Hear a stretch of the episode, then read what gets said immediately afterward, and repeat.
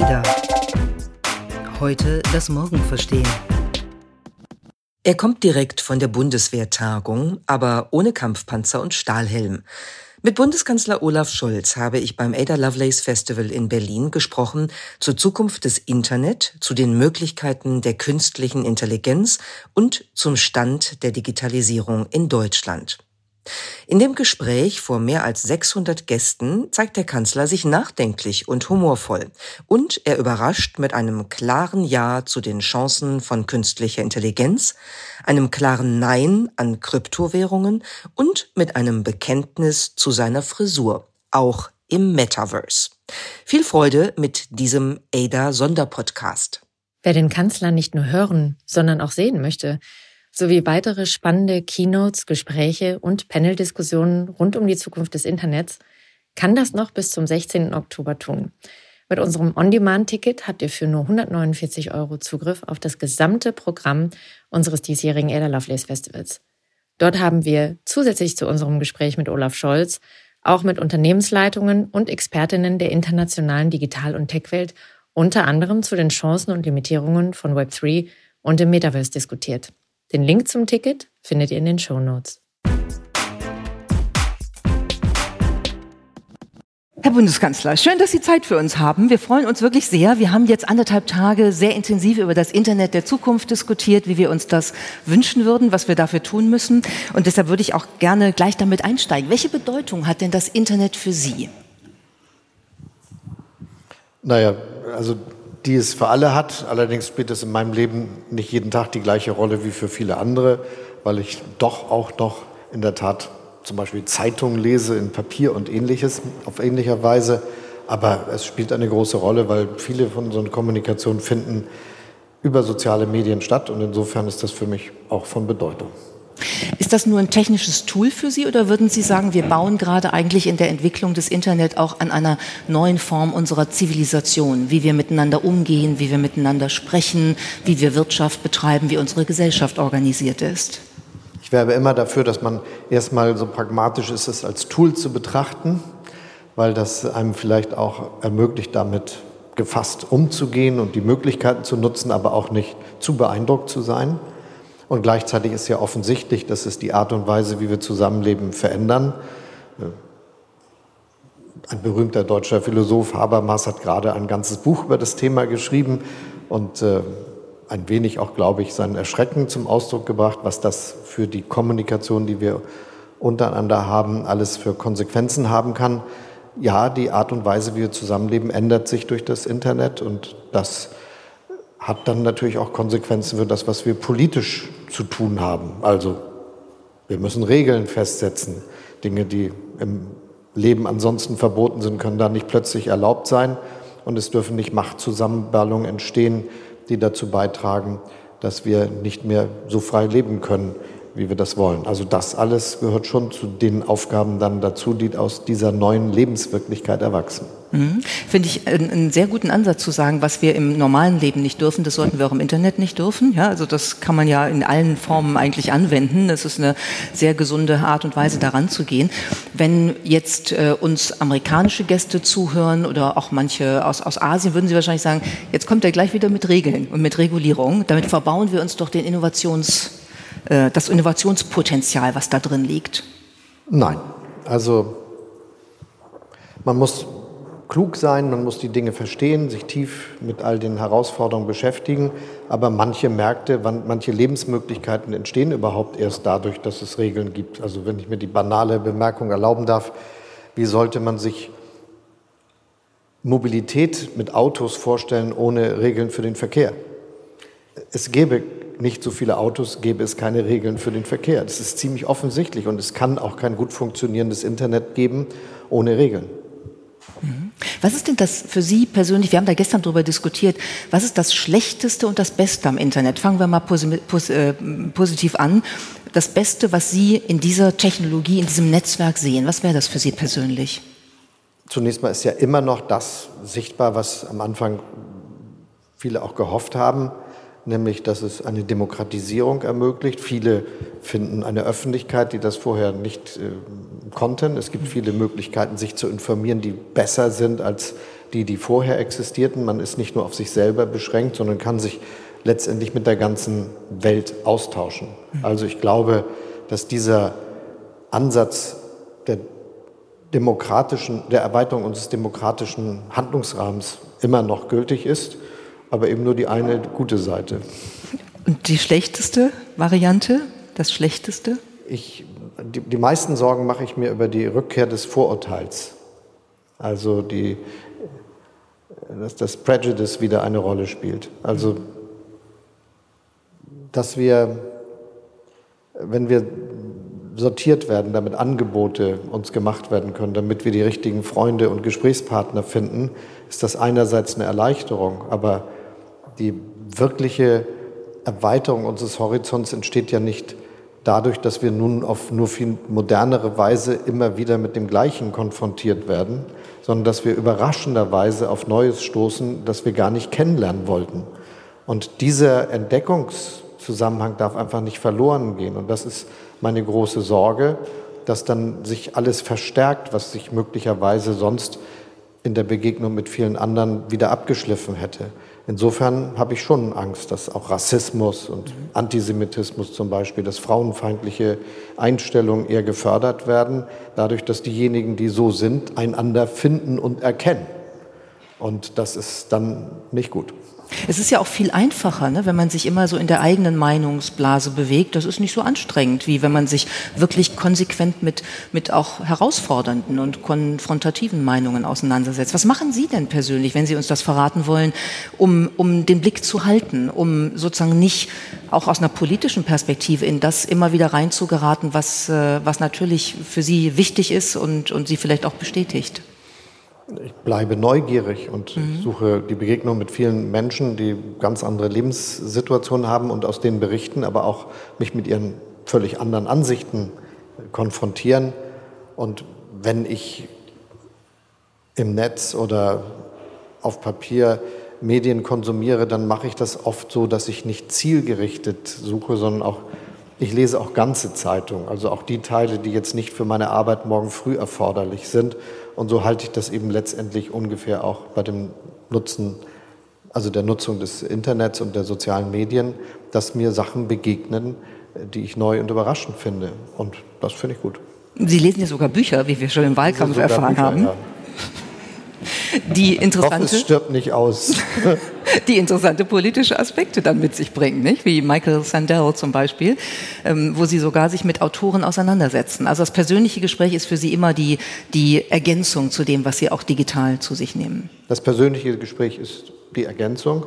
Und natürlich habe ich auch mit meinem Amt und mit den Aufgaben, die ich als demokratischer Politiker in der Vergangenheit wahrnehmen durfte, ein großes Privileg. Also ich komme ja an Gesprächspartner ran, an die nicht jeder rankommt. Ich kann in Fabriken spazieren gehen und mich mit Arbeitern unterhalten. Ich kann in Krankenhäuser gehen und mich mit Krankenschwestern und äh, Pflegern und mit Ärztinnen und Ärzten unterhalten. Ich kann Trecker fahren und mit Landwirten sprechen. Ich kann zur Bundeswehr gehen und mal gucken, wie das so funktioniert mit den Panzern. Also da begegnen einem ja ganz viele Sachen.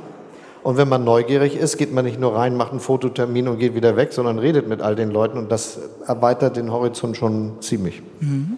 Ich würde gerne noch mal einmal aufgreifen, was Sie gerade äh, zu, zum Besten des Internet gesagt haben. Sie haben über die Hoffnung gesprochen, dass das Internet ja auch uns demokratische Perspektiven gibt, dass es möglich macht, dass Minderheiten sich ausdrücken können, sich verbinden können, dass wir andere Stimmen haben. Ähm, wenn man das jetzt noch mal in eine andere Richtung sieht, dann, dann gibt es Kritiker, die sagen, der Sturm aufs Kapitol Kapitol am 6. Januar 2021 in Washington wäre ohne soziale Medien, die ein wesentlicher Teil des Internets sind, ähm, des, Web, äh, äh, des World Wide Web sind, wäre so nie passiert. Wie ist Ihre Position dazu? Ich glaube, dass ganz offensichtlich da viele gefunden und auch in ihren Meinungen bestärkt haben, äh, die das nicht geschafft hätten ohne die kommunikativen Vorteile der sozialen Medien. Das ist ja ganz offensichtlich. Und deshalb ist es ja unsere große Aufgabe herauszufinden, wie wir eine Öffentlichkeit herstellen können, in der es ein Gespräch gibt. Also in der man jemandem auch mal widersprechen kann, weil er einem überhaupt irgendwo begegnet, wo man sagen kann, du hast sie wohl nicht alle. Also das ist, glaube ich, ganz entscheidend, dass wir diese Orte uns erhalten und dass wir auch darüber nachdenken, wie das in den sozialen Medien gelingen kann. Und für mich hier ist das wirklich schlimm, was da passiert ist, aber das ist durch diese, diese Tendenz, dass es dann in Wahrheit trotz der eigentlich angelegten Erweiterung des Diskurses plötzlich zu einer Verengung kommt, zustande gekommen. Und früher, wenn die Leute irgendwie Fernseher geguckt haben, vielleicht irgendeine Zeitung kurz gelesen und ansonsten ihre Kollegen getroffen haben, haben ihm viele gesagt, nee. Und das muss ja wieder möglich sein. Und wir müssen uns darüber Gedanken machen, wie eine solche Möglichkeit, auch anderen Meinungen zu begegnen, im Netz auch realistischer wird. Mhm. Der Economist hatte jetzt kürzlich eine Titelgeschichte über die USA und hat ähm, analysiert, dass das Land, auch die Gesellschaft noch nie so gespalten war wie heute. Und auch da spielten natürlich das Internet, da spielten soziale Medien eine Rolle. Wenn Sie mal auf Deutschland gucken, dann glaube ich, kann man sagen, wir haben auch einige Entwicklungen, aber so schlimm ist es nicht. Aber wie, wie besorgt sind Sie um die, diese negativen, diese dysfunktionalen Auswirkungen auf die Demokratie? Na, wir haben ja gerade besprochen, wie das zustande kommt, aber wir sollten jetzt auch nicht so tun, als ob diese Spaltung der amerikanischen Gesellschaft alleine dem Internet geschuldet wäre. Das verstärkt das sicher, das äh, schafft Möglichkeiten, das zu vertiefen, aber es ist äh, keineswegs so, dass das alleine darauf zurückzuführen ist. Aus meiner Sicht geht es schon darum, dass wir in den reichen Gesellschaften der klassischen Wirtschaftsnationen des Westens, wenn man so will, Wege finden müssen, wie wir den Zusammenhalt unserer Gesellschaft erhalten. Und wenn einige das Gefühl haben, dass es eine Zukunft gibt, aber sie spielen da keine Rolle, dann ist die Gefahr groß, dass sie all denjenigen zuhören und da bietet das Netz dann viele neue Möglichkeiten, die dafür einfache Erklärungen haben und dann letztendlich habituelle Fragen relevanter werden lassen als soziale Fragen zum Beispiel. Denn für manche ist ja der Ausgangspunkt, dass sie das Gefühl haben, dass ihr klassisches Lebenskonzept, dass wenn sie bereit sind anzupacken, sie dann schon einen ordentlichen Job haben, mit dem man ordentlich verdienen kann, durch die Veränderung der Wirtschaft und der Globalisierung nicht mehr so aufgeht. Und wenn ihnen dann die Politik nur erklärt, da muss er allein mit klarkommen, mhm. oder eine Gesellschaft, dann ist die Gefahr eben größer. Deutschland ist ein Land, indem wir eben versuchen, Strukturbrüche zu vermeiden. Ich mache das mal ganz konkret. Der Rust Belt in den USA ist eben deshalb umgekippt in seinen politischen Meinungen, weil diejenigen, die dort gearbeitet haben, mit der Stahlwirtschaft, mit äh, Kohle und all den anderen Dingen, plötzlich das Gefühl hatten, das geht hier alles aus und wir bleiben nach und wissen nicht, was wir machen sollen in Deutschland ist für ein Strukturwandelprogramm im Zusammenhang mit dem Ausstieg aus der Kohleverstromung national ein Betrag von 40 Milliarden Euro aufgerufen worden. Und es funktioniert sogar, dass der Strukturwandel findet statt. Es gibt Investitionen, man kann dort in der Region leben. Der Braunkohletagebau eine Rolle gespielt haben und der von diesen befeuerte Kraftwerke eine Rolle gespielt haben und glauben berechtigt, dass man auch noch in 30 Jahren oder die Kinder einen gut bezahlten Job haben. Das ist der Unterschied. Mhm. Ist für Sie in, in diesem Argumentationsraum der Zugang zu neuen Technologien, also zum Beispiel Breitbandanschluss für, für die Möglichkeit, ähm, ein kleines Unternehmen aufzubauen, ein eigenes, ist das auch eine soziale Frage? Das ist jedenfalls eine Zukunftsfrage für unsere Volkswirtschaft und da glaube ich, müssen wir viel besser werden, als wir das in den letzten Jahrzehnten waren. Wir sind falsch abgebogen an mehreren Stellen. Man kann sich das auch sehr einfach erklären, wie es dazu gekommen ist. Deutschland hatte staatliche Infrastrukturunternehmen. Die haben dann ja irgendwann auch noch den schönen, eleganten Namen Postnachfolgeunternehmen gekriegt. Ähm, und ähm, das hat ermöglicht, dass viele Dinge schneller gehen, die sonst vielleicht nicht zustande gekommen wären. Wir wären vielleicht mit vielen Fortschritten nicht so schnell gewesen. Aber es ist bei der Quasi-Privatisierung in mehreren Schritten vergessen worden, dass wenn nicht mehr der Staat mit einem ihm gehörenden öffentlichen Unternehmen wie der damaligen Post dafür sorgt, dass es einen Briefkasten auf jeder Nordseeinsel gibt, egal ob da nur vier Leute wohnen oder nicht das aus privatwirtschaftlicher intrinsischer Motivation niemals passieren wird. Und deshalb muss man, wenn man solche Entscheidungen trifft, in Wahrheit mit der Privatisierung auch ganz neue harte Vorschriften für die Gesamtverantwortung, was Netzabdeckung und Qualität betrifft, machen. Da waren wir zu zurückhaltend, das muss man sagen, für die ganzen Jahrzehnte seither. Und das ist sicherlich der Strukturfehler, den wir gemacht haben, den wir jetzt korrigieren mit neuen, härteren Gesetzen, was Mobilfunklizenzen betrifft, was äh, Breitbandanschlüsse betrifft, damit wir diese Abdeckung erreichen. Und jetzt noch ein Satz, warum ist das notwendig? Ich würde mehr sagen, um das klassische Erfolgs- und Wirtschaftsmodell Deutschlands seit dem Mittelalter wahrscheinlich ähm, fortsetzen zu können in die Zukunft. Denn was uns ja von Ländern wie auch Großbritannien oder Frankreich unterscheidet von vielen anderen in der Welt, ist, dass wir nicht eine Konzentration auf die Metropole haben, sondern dass wir ein föderales, auch durch viele Gemeinden gegliedertes Land sind und Leute, die uns aus aller Welt besuchen und irgendwo im Schwarzwald unterwegs sind und dann um die Ecke biegen, sehen dann eine Firma mit so einer Fabrikhalle, 2000 Beschäftigte, Weltmarktführer für irgendwas. Das gibt es in der übrigen Welt fast gar nicht. Aber das hängt natürlich daran, dass äh, seit dieser Zeit immer irgendwelche Regionalverantwortlichen dafür gesorgt haben, dass die Infrastrukturen entwickelt, dass es Straßen gibt, dass es Schulen gibt, dass es äh, Hochschulen gibt, die irgendwie in der Nähe sind, dass diese Tiefe des deutschen Wirtschaftsmodells in der Fläche auch funktioniert. Und da müssen wir dafür sorgen, dass wir jetzt nicht plötzlich, wo es neue Zeiten gibt mit Mobilfunk und mit äh, ähm, mit, mit, mit äh, Breitbandnetzen plötzlich diese gute Infrastruktur bis in die letzte Gegend hinein äh, verspielen. Mhm. Ähm, die Frage ist nur, wie. Und wenn ich so, also ich habe so drüber nachgedacht in der Vorbereitung auf unser Gespräch. Sie haben ja am, am 27. Februar eine wirklich erstaunliche und, und bemerkenswerte Rede im Bundestag gehalten, als eine wirkliche Veränderung eingetreten ist durch den Angriff Russlands auf die Ukraine. Und das will ich überhaupt nicht vergleichend jetzt. Ähm, nur da waren plötzlich Dinge möglich. Ne? Da gab es ein Sondervermögen äh, von 100 Milliarden für die Bundeswehr. Und jenseits der aktuellen Krise habe ich mich gefragt, warum schaffen wir es nicht, mal einen solchen Schritt nach vorne zu machen in Deutschland im Hinblick auf digitale Infrastruktur, um wirklich mal das, was, was liegen geblieben ist, Sie haben es ja gerade beschrieben, aufzuholen und nach vorne zu kommen.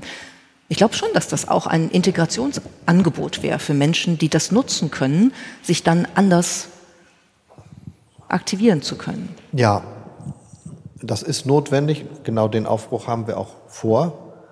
Aber die Bundeswehr ist ja nun offensichtlich 100 Prozent öffentlich finanziert, während es für viele der Infrastrukturen, über die wir hier reden, eben gerade gar nicht der Fall ist. Bevor wir also, und wir geben ja auch Geld aus für das Schließen von Lücken und subventionieren das und machen alles Mögliche dazu. Aber wir müssen natürlich erstmal darauf bestehen, dass die privatwirtschaftlichen Akteure die eine Infrastrukturverantwortung haben, auch dafür sorgen, dass das Land flächendeckend immer die beste Infrastruktur hat. Das ist ihr Businessmodell und darauf und dann gucken wir mal, ob wir noch gebraucht werden mit dem Steuerzahlergeld. Aber eigentlich sollen die erst mal zeigen, was sie können. Problem ist nur, Sie hatten ja gerade vorher auch richtig argumentiert, dass in der Geschichte sich gezeigt hat, dass eben manche Dinge dann nicht passieren. Wenn man ja, aber man muss sie auch vorschreiben. Also ich weiß noch, dass ich bei den letzten Mobilfunklizenzen als Finanzminister seinerzeit gesagt habe, meinen Leuten, für mich ist die Maßgabe ganz klar, die flächendeckende Abdeckung ist das Kriterium und wir werden nicht lockerere Vorschriften machen für die Lizenzvergabe, damit wir mehr Geld einnehmen, sondern wir werden die Qualität des Netzes zur ersten Kriterium machen und ob wir dann noch was kriegen, werden wir ja sehen. Und das hat sich sogar dann in beiden Hinsichten günstig entwickelt, aber es ist äh, trotzdem ganz klar, dass wir das verstehen müssen. Also wir müssen äh, das schon verlangen und dann auch in unseren Ausschreibungsbedingungen, wo wir äh, solche machen können oder wo wir Vorschriften erlassen, darauf bestehen, dass es zur Aufgabe gehört, ein gutes Netz sicherzustellen. Gucken wir mal auf ein paar Zukunftstechnologien. Sind Sie im Besitz eines NFT, eines Non-Fungible Tokens? Nein. Schade, dann kann ich jetzt auch nicht fragen, was es ist. Ähm, warum nicht? Jetzt sagen Sie mir, was Sie mir sagen wollen. nee, ich interessiere mich wirklich dafür. Äh, gibt's, äh, gibt's ist das eine zufällige, ich habe mich noch nicht damit beschäftigt oder interessiert mich nicht äh, Perspektive, die total legitim ist, oder ist es eine bewusste Entscheidung dagegen? Also wir brauchen ja diese Technologien, um neue Services nutzen zu können. Aber ich gebe zu, dass ich da sehr zurückhaltend bin bei der Nutzung. So. Und äh, auch nicht allem traue, was da passiert. Aber das ist gar nicht das Entscheidende. Ich finde, wir müssen sicherstellen, dass äh, solche Technologien eingesetzt werden können und dass sie aber dann auch für alle zugänglich sind und da keine neuen Monopole entstehen. Mhm. Ähm, vielleicht äh, jetzt mal von dem, von dem NFT ein bisschen weg. Wir haben hier ja über die Zukunft des Internets sehr viel geredet und dieses Internet organisiert sich ja zum Teil ein bisschen neu. Ob das wirklich kommt, ist noch eine andere Frage. Aber ähm, wenn wir da drüber reden, dann reden wir sehr viel zum Beispiel über die Blockchain. Und da gibt es ja eine ganze Reihe von, von Ländern, Ruanda, El Salvador und so, die, die sehr viel auch an öffentlichen Angeboten auf die Blockchain bringen. In Wyoming, habe ich gerade mitbekommen, wird die Viehzucht jetzt auf die Blockchain gebracht. Denken Sie darüber nach, da in Deutschland auch etwas zu machen? Ich finde, dass äh, Blockchain-Technologie hochinteressant ist. Deshalb fördern wir das ja auch in bestimmten Bereichen und versuchen auch regulatorische Rahmenbedingungen herzustellen, damit man das äh, tatsächlich nutzen kann. Aber es ist nicht mehr Schlüsseltechnologie in Deutschland seit äh, der neuen Digitalstrategie. Ich will einfach mal noch ein bisschen was zur Blockchain-Technologie sagen. Mhm. Also Sie ist natürlich dort interessant, wo es bisher keine öffentliche Verwaltung gibt, die funktioniert. Und äh, das ist ja auch etwas, was in einigen Ländern das Interesse, etwas zu haben, wo man sich auf das verlassen kann, was man gewissermaßen äh, an gemeinsamen Dokumenten verwaltet, wenn ich das mal so banal beschreiben darf, äh, größer ist als in Ländern, in denen das schon existiert. Und deshalb muss man schon gucken, wo macht das Sinn und wo kann man das übrigens auch unter ökologischen Gesichtspunkten sinnvoll einsetzen? Denn es muss ja auch sein, so sein, dass wir bei der Blockchain-Technologie noch erhebliche Fortschritte machen, damit die nicht einen solchen Ressourcenverbrauch mit sich führen, wie das heute der Fall ist. Trotzdem ist das ganz sicher eine Zukunftstechnologie und äh, wir glauben, dass man das an verschiedenen Stellen einsetzen kann. Das ist auch für bestimmte äh, Produkte, die äh, im Finanzmarkt angeboten werden, Sinn machen kann, dass man diese Technologie nutzt. Kryptischer bin ich bei diesen angeblichen Währungen. Ich finde, Währungen sollte der Staat bereitstellen. Der sollte dann allerdings seine neuen technologischen Möglichkeiten auch nutzen.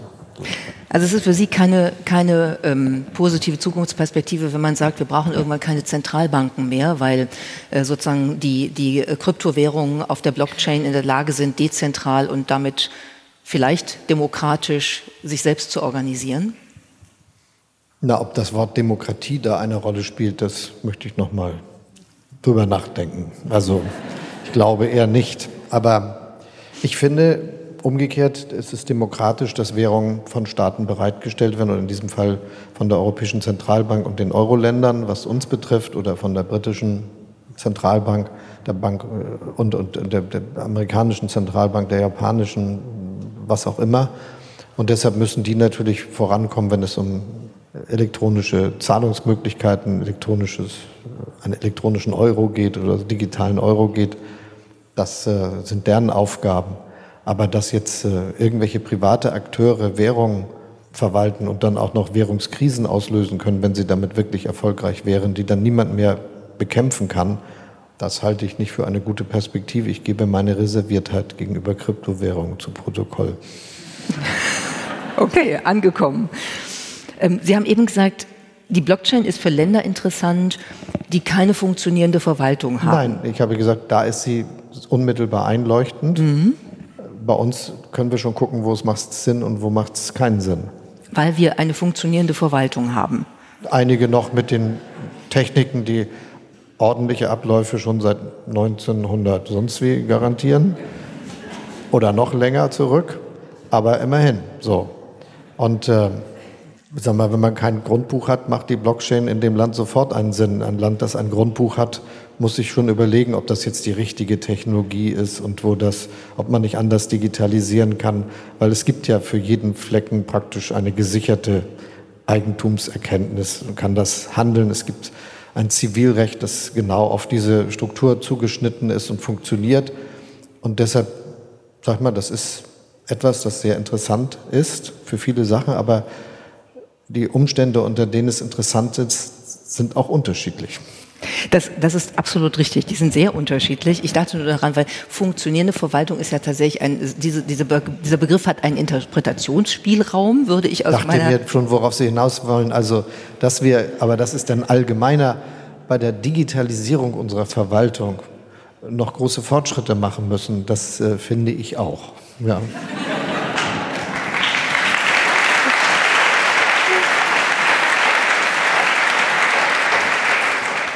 Das ist, glaube ich, so, und ich glaube, servicemäßig oder kundenorientierungsmäßig wäre für die Bürgerinnen und Bürger das ein oder andere sicher noch drin. Da brauchen wir auch gar nicht die Blockchain, da wäre schon mal einfach ein digitaler Zugang natürlich hilfreich, aber das kommt dann ja vielleicht.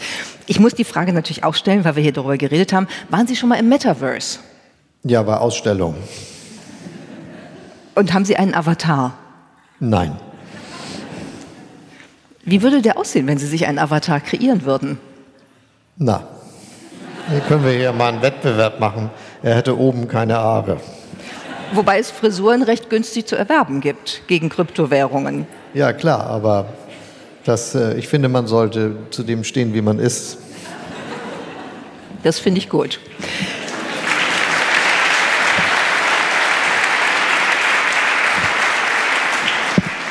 Auch da vielleicht noch mal einmal ein, ein Blick auf die, auf die Zukunft, ähm, wie, wie ähm, nationale, lokale, regionale Verwaltungen sich aufstellen. Ich finde das ganz interessant, dass zum Beispiel die Stadt Tokio schon im Metaverse unterwegs ist und jetzt Bürgerservices dort anbietet. Sie haben eben über Inklusion gesprochen und darüber, dass es wichtig ist, dass wir solche Technologien wirklich für alle öffnen. Ist das eigentlich ein Hype und ein Quatsch dann, was da passiert? Nein, ich finde, sowas muss ausprobiert werden. Dann kann man ja sehen, was man damit gewinnen kann und was nicht.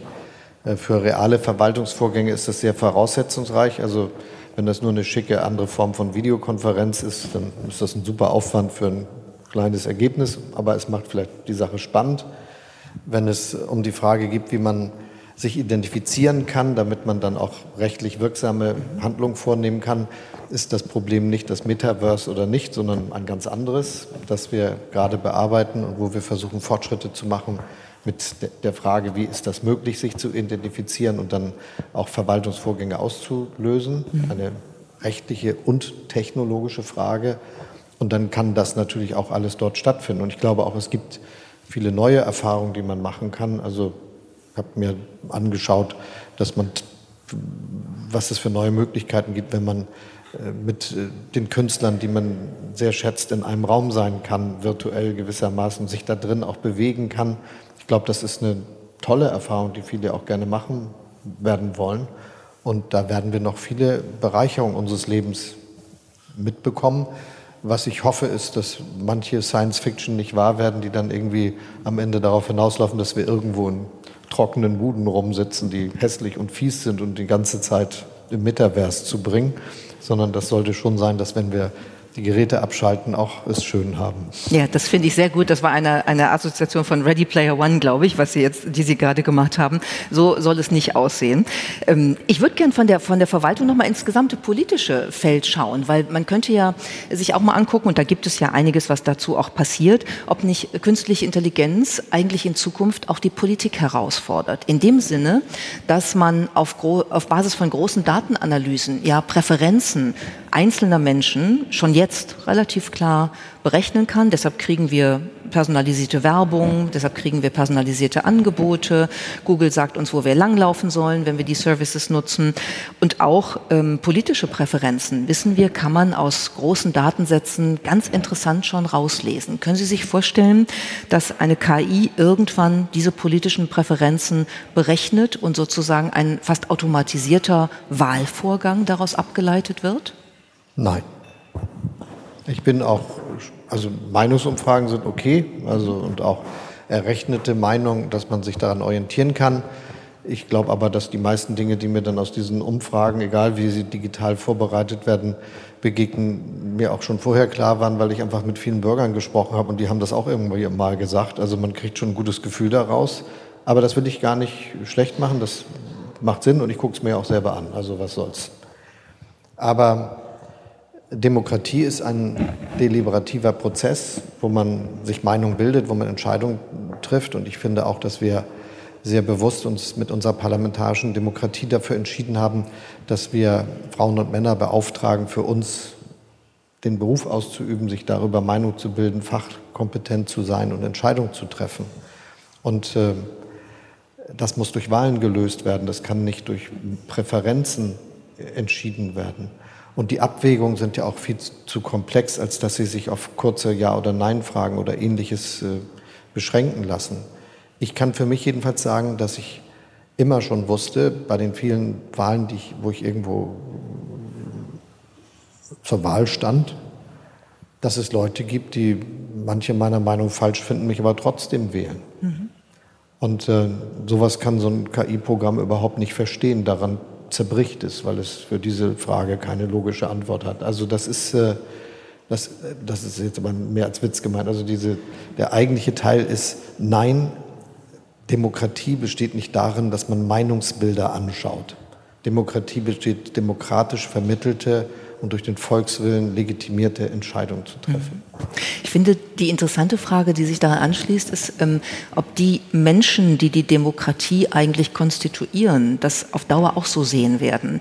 Wir haben ähm, im universitären Kontext eine Studie gemacht zu der Frage, ob eigentlich ähm, da eine gewisse Akzeptanz für da wäre, wenn eine KI sozusagen politische Entscheidungen automatisiert trifft. Und das ist ganz interessant, weil in Singapur etwa 40 Prozent der Menschen gesagt haben, ja, das wäre besser als das politische System, was wir haben. In der Schweiz und in den USA immerhin 37 Prozent. In Europa war es dann ansonsten deutlich niedriger.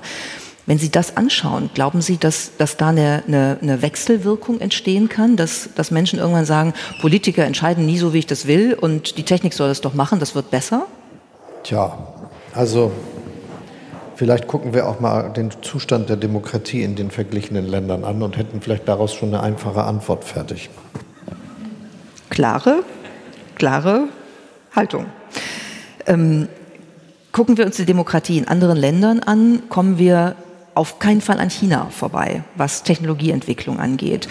Es gab gerade ähm, eine Studie des US-Thinktanks äh, unter Leitung von Eric Schmidt, dem früheren Chef von, von Google, ähm, die sagt, die geopolitisch bestimmende Thematik ist eigentlich der Wettkampf zwischen den USA und China über Technologien wie künstliche Intelligenz, Blockchain, Quantum Computing und so weiter. Und im Moment schon sieht es nicht gut aus für die USA. Besorgt Sie das, diese Rolle Chinas? Zunächst mal ganz unabhängig von den Themen, die wir hier verhandeln, halte ich von dieser Faszination, die Welt immer in zwei Machtblöcke aufzuteilen, wenig. Ich glaube nicht an die Rückkehr der bipolaren Welt, die wir hatten in dem Konflikt zwischen dem Westen mit den USA als Führungsmacht und äh, der Sowjetunion auch nicht in der Form, dass es dann ein Konflikt zwischen USA und China ist oder zwischen noch einem anderen oder so, sondern das wird schon eine multipolare Welt sein, in der wir leben. Und viele andere Länder Asiens, die sehr groß sind und auch technologisch begabt werden und mit großen Wachstumsraten versehen sind, werden sich das nicht gefallen lassen. Und auch in Afrika und im Süden Amerika nichts. Also nur um bei Asien zu bleiben, Korea nicht, Japan nicht. Vietnam nicht, Indonesien nicht, Malaysia nicht, Thailand nicht, Indien nicht. Das sind riesige Länder. Und deshalb finde ich diese merkwürdige Faszination für dieses eine Thema Chinas zwar nachvollziehbar, weil das ein großes Land ist mit einer Milliarde Einwohnern und weil die vor 200 Jahren vor der Industrialisierung auch schon 30, 40 Prozent des Weltsozialprodukts ausgemacht haben. Aber es gibt eben auch noch die ganze andere Welt und da finden viele Entwicklungen statt. Und was wir für uns in Europa erreichen müssen, ist, dass wir bei den wichtigsten Technologien immer vorne dabei sind, sie auch verstehen, sie auch selber entwickeln können und sie auch einsetzen können. Und dann leben da irgendwann 10 Milliarden Menschen, 2050. Und das ist deshalb nicht so einfach äh, zuspitzbar, wie das einige machen. Aber konkret bedeutet das natürlich, dass wir da, wo wir Schwächen sehen, auch helfen müssen, dass wir hier eine eigene Kraft entfalten, äh, das gilt jetzt für die Halbleiterproduktion. Da ist Europa jetzt gerade dabei, dafür zu sorgen, dass das bei uns auch stattfindet. Und viel davon wird in Deutschland sein. Kostet auch was, aber halte ich für richtig. Dazu zählt für mich, dass wir bei KI unsere Möglichkeiten nutzen, auch indem der Staat als Auftraggeber ein Ökosystem schafft von Leuten, die das so gut können, dass daraus dann auch im privatwirtschaftlichen Umwelt was passiert.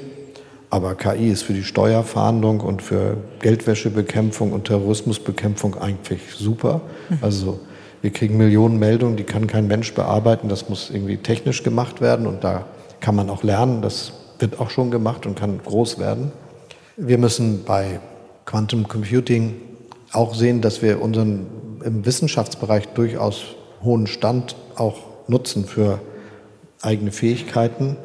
Ich habe deshalb im Rahmen der, so eines Gesprächszusammenhangs, den ich mit der Kanzlerin hatte, angeregt gehabt und das haben wir dann auch umgesetzt, dass wir in Deutschland uns die Fähigkeit verschaffen, selbst einen Quantencomputer zu bauen. Da sind wir tatsächlich auch ganz gut unterwegs im da Vergleich. Da sind wir ganz gut unterwegs, mhm. aber meine Idee war, wir machen das jetzt nicht als Staat, indem wir sagen, noch drei Forschungsaufträge, sondern wir wollen mal sehen, ob man nicht gewissermaßen an diesem Projekt auch im Wettbewerb miteinander hier was hinkriegen kann. Und so dass wir diese Fähigkeiten und Technologien besitzen. Und das wird auch anderswo eine Rolle spielen. Also das ist für mich wichtig. Und dass man immer guckt, dass man die Technologien, die man hat, nicht äh, sich wegnehmen lässt und sagt, ich kaufe die dann nur noch bei anderen. Mhm. Also ich habe deshalb auch ein bisschen gefragt, weil Sie haben, Sie haben über die Nützlichkeit von KI bei, bei, beim, bei der Bekämpfung von Terrorismus und ähm, anderen Kriminalitätsformen gesprochen. Das ist natürlich ein gutes Beispiel. Ein anderes Beispiel wäre Gesichtserkennungstechnologie. Da sind die Chinesen wirklich stark und äh, sie entwickeln diese Technologie, sie exportieren diese Technologie in Länder, die da weniger Probleme mit haben zum Teil, aber Lateinamerika, Afrika, Osteuropa. Und ich frage mich immer, ob nicht durch solche Technologieexporte irgendwie auch systemische Kontexte exportiert werden und ob man da nicht tatsächlich wirklich sehr genau hingucken muss. Man muss genau hingucken und natürlich äh, träumt die chinesische Regierung von der Totalüberwachung ihrer eigenen Bevölkerung und ist ganz fasziniert von den Möglichkeiten, die, die das digitale Zeitalter da bietet. Ich glaube, dass, der, dass die, die Eigen, also die Selbstwirklichkeit, die Selbst die Eigenkraft, die Humanität das nicht zulassen wird. Also das ist so ein Traum, den man haben kann, wenn man sich das Land, wenn man es einfach durchregieren will, um es mal so zu sagen.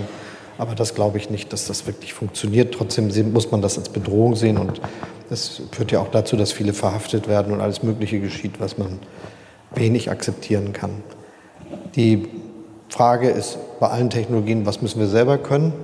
Also Gesichtserkennung ist ja nicht an sich schlecht, sondern höchstens für sich. Und deshalb muss man gucken, wo das eingesetzt werden kann und wo nicht. Und dass wir diese Kompetenzen dann natürlich möglichst auch selbst besitzen, damit wir nicht, indem wir das aus irgendwelchen Gründen nicht selber können wollen, dann aber, wo wir es brauchen, auf die zurückgreifen müssen, die vielleicht andere Kontexte damit einbauen, die wir nicht akzeptieren können. Und das ist das.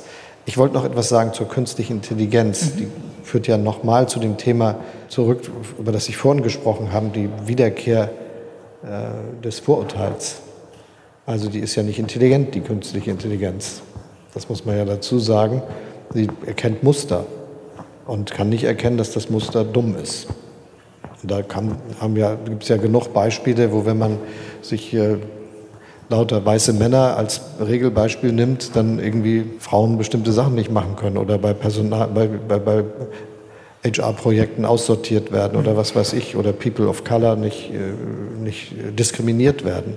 Und das gehört dazu, dass wir, gerade wenn wir von Technologie fasziniert und begeistert sind und viel Hoffnung für ein besseres Leben damit verbinden, und ich bekenne mich dazu, dass ich zu diesen Leuten gehöre, äh, dürfen wir ja nicht der Sache verfallen und sagen, die ist an sich gut, sondern das muss vernünftig eingesetzt werden. Und gerade bei künstlicher Intelligenz gibt es unglaublich viele Sachen, wo wir sehr genau überlegen müssen, wie finden diese Entscheidungen statt, die da getroffen werden und die wir dann der Intelligenz überlassen. Und das, glaube ich, wird eine Aufgabe sein, die für uns als freiheitliche Gesellschaft von ganz großer Bedeutung ist. Mhm. Wie sehen Sie da das Zusammenspiel zwischen Deutschland und Europa? Weil wir haben, Sie haben eben gesagt, diese Dichotomie finden Sie blöd, China und USA immer gegeneinander, ähm, das bringt nichts, aber wir könnten ja mal einfach, einfach auf Europa gucken und sagen, welche Rolle spielt denn Europa und welche Rolle kann Deutschland in Europa spielen, diese Gedanken, die Sie gerade formuliert haben, wirklich in Technologieentwicklung einzupflanzen, einzubauen, sicherzustellen?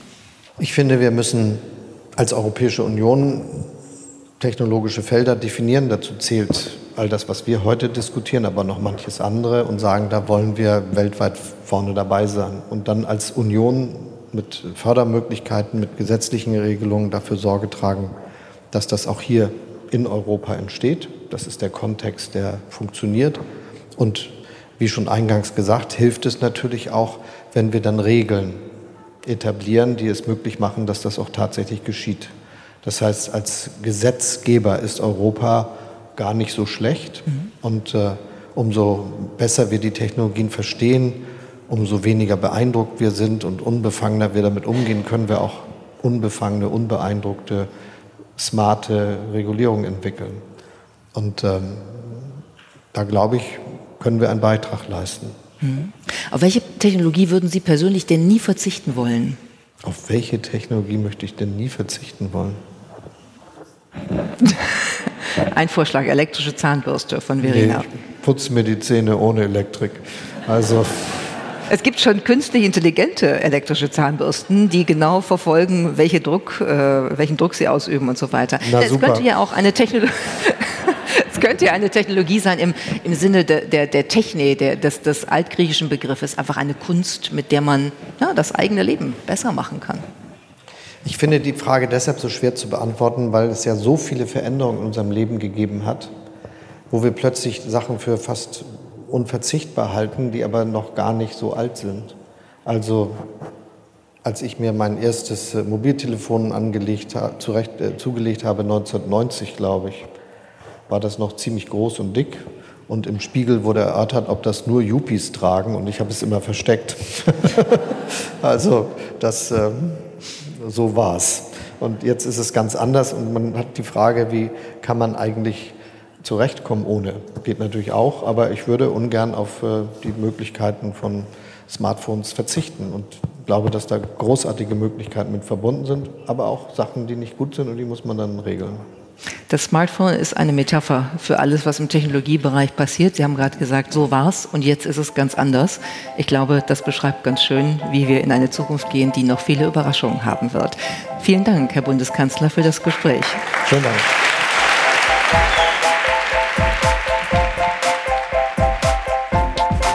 Ada. Heute das Morgen verstehen.